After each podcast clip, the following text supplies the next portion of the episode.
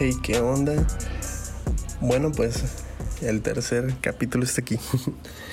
um, qué padre, la verdad que hemos podido llegar hasta el tercer capítulo. Estoy súper, súper, súper feliz y agradecido con todos los que han escuchado o, o me han escrito o lo que sea. De verdad, muchas gracias. Está, está muy padre todo esto. Y pues, sin más preámbulos, vamos a a platicar de algunas cosas que sucedieron esta semana. En cuanto primero vamos a hablar un poco de entretenimiento, porque esta semana el mundo se frenó por unos minutos, entre uno y medio, dos minutos, algo así. Todo conmocionó porque ya salió el segundo tráiler de... Ah, no es cierto, el tercero o el segundo. No sé, pero salió el nuevo tráiler de Frozen 2. Y wow. sí, ya sé que no te esperabas algo así, pero la verdad es que se ve prometedora, no se ve mala. La animación, ah, como nos tiene acostumbrado Disney, cada vez es mejor, cada vez es más realista o... Bueno, no lo hacen realista, o sea, lo hacen realmente con un estilo caricaturesco que sea apto para los niños, pero cada vez es muchísimo mejor en los movimientos, en todos los efectos, todo, todo, todos los detalles que tienen. Mm, recuerdo mucho en el primer teaser que hay una escena en donde él se estaba viendo el mar y se veían increíbles las olas. Y en este teaser, bueno, en este tráiler ya, mm, muestran un poco más acerca de la historia, de lo que va la historia. Y me gustaron dos cosas. Ah, y ambas son acerca de Elsa. Primero, este, me gusta que no le metan algún, bueno, por lo menos en lo que va del tráiler, no le están metiendo ningún interés amoroso a ella. Se especulaba mucho en que si iba a ser lesbiana o no y o si iba a ser heterosexual. Y sinceramente siento yo que Elsa es una princesa o una reina que no necesita una pareja. Creo que si la dejan así va a estar más que perfecto. Y pues, no sé, siento también que, que sería muy forzado si es lesbiana. Digo, ella y Mérida, según yo, son las que están como que candidateadas a ser las primeras princesas homosexuales de Disney. Y pues no sé, no sé si Elsa fue, iba a ser la forzada o la de Brave, no sé. Pero se me hace súper, súper padre que no le metan un interés este, amoroso. Eso habla bien de, de ella, que no necesita de un hombre o de alguna pareja para poder ser ella eficaz en su trabajo, porque se ven en lo que es el tráiler que hace su trabajo de reina a la perfección, o sea, no, no titubea y toma buenas determinaciones y buenas decisiones. Y otra cosa que me gustó mucho de ella es que se explora más su poder. Me gusta que hay una escena en donde controla el agua y hasta tiene un caballo acuático, o sea, no, no, no, algo súper, súper chido, o sea, neta, realmente se ve que, que, tiene un poder bien bañado, ya lo domina, no se lo esconde y es algo que, que me llamó mucho la atención y que me gustó muchísimo. Así que pues vamos a ver qué tal viene Frozen 2. No la voy a ir al cine. No, este, no creo que vaya al cine a verla, pero. O igual y sí. No, no sé, la verdad. No, no soy mucho de ver películas animadas. Mm, me perdí Toy Story 4, así que pues no creo que vaya a ver Frozen 2. Pero la que sí voy a ver es otra película que salió esta semana, otro trailer, es el tercero. Y es la de El Camino, esta historia que ya medio había platicado acerca de ella. El Camino es un spin-off de Breaking Bad que explica lo que sucede después de, pues de toda la historia de Breaking Bad, ¿no? Lo que pasa con Jesse Pinkman.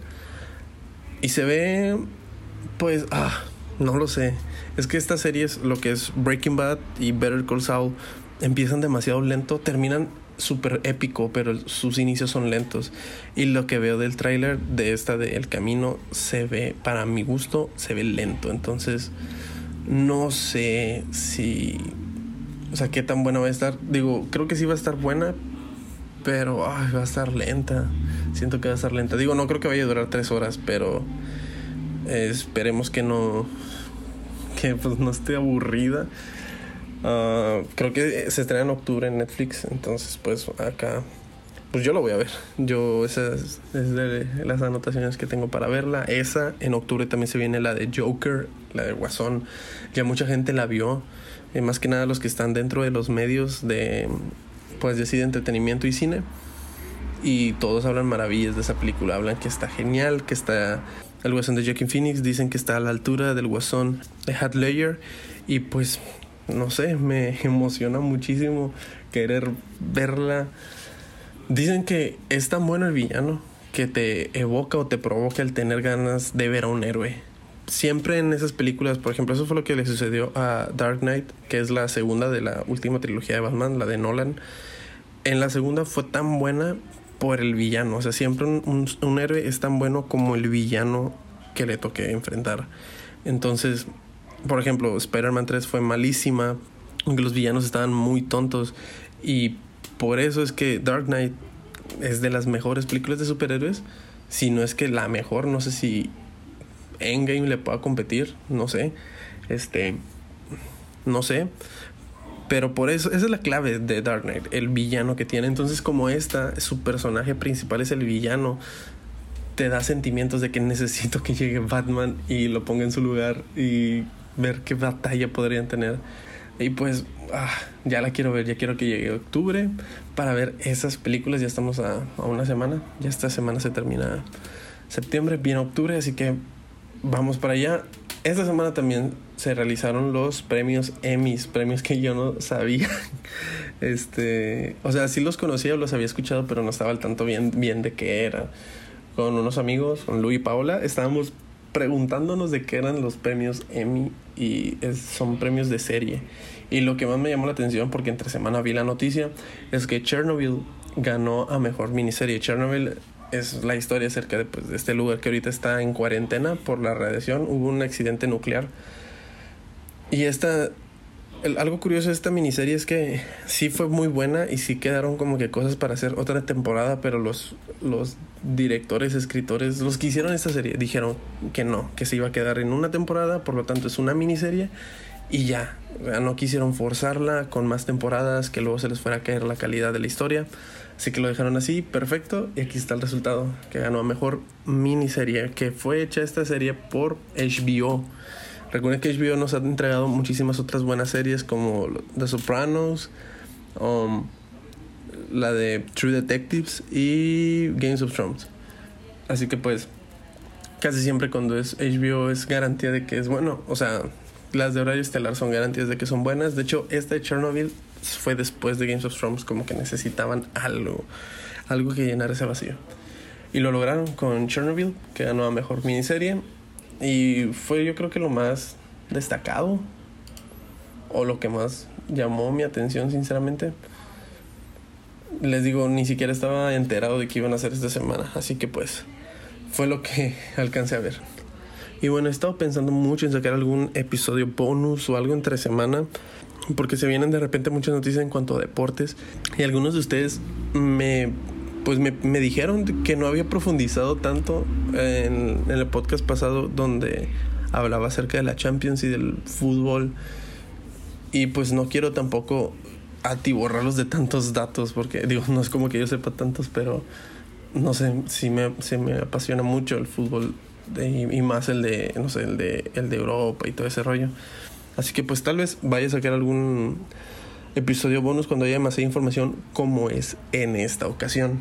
En esta ocasión tenemos yo creo que tres secciones y tres noticias que pasaron grandes ¿no? en, en esta semana. La primera fue que sucedieron los premios de Best de, de, la FIFA. ¿Qué son los premios de Best? Es el premio al que la FIFA le entrega a el mejor jugador del año. ¿Cómo se da este reconocimiento? Le preguntan a capitanes de clubes, de selecciones, a los entrenadores y algunos otros jugadores seleccionados que pongan sus votos, ¿no? De que primer, segundo, tercer lugar. Y así es como se, se hace la votación para el mejor jugador del mundo de ese año.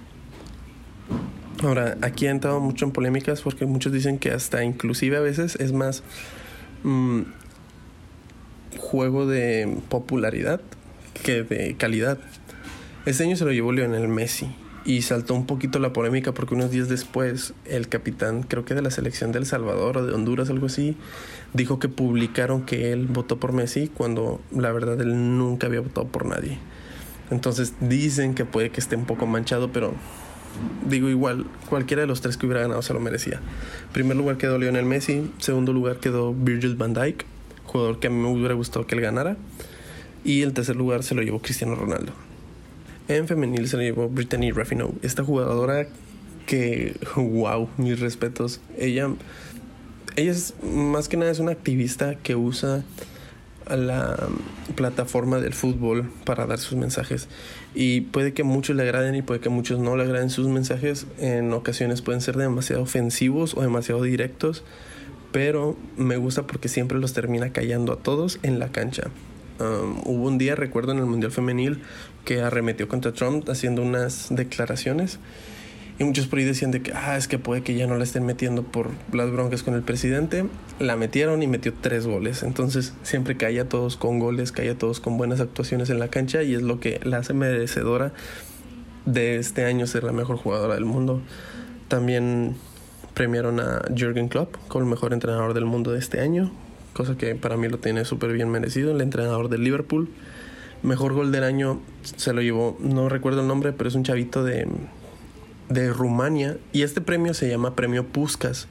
Y lo curioso es esto, que la persona que se apellidaba Puskas, que le pusieron el nombre del premio en honor a él, también era rumano, entonces que ambos sean rumanos como que, no sé, algo muy bonito. Este año también fue la primera vez que hicieron un eh, el mejor equipo del mundo del 2019, femenil, y pues simplemente conozco las tres a las tres delanteras, que es Ruffino, Marta y la hermosísima Alex Morgan. Y pues qué padre que ya están metiéndolas más, aunque pues sigue siendo todavía muy verde el fútbol femenil, pero va por buenos pasos. También hubo el, el 11 del, del 2019 varonil y estuvo lleno de polémicas metiendo a Marcelo cuando realmente no se lo merecía este año. Y pues así, así fueron los premios de la FIFA y eso es la primera noticia apenas que sucedió en fútbol. La segunda noticia sucedió en, estos días que mm, le acaban de poner una multa al Barça porque en este mercado de fichajes compró el jugador Antoine Grisman del Atlético de Madrid.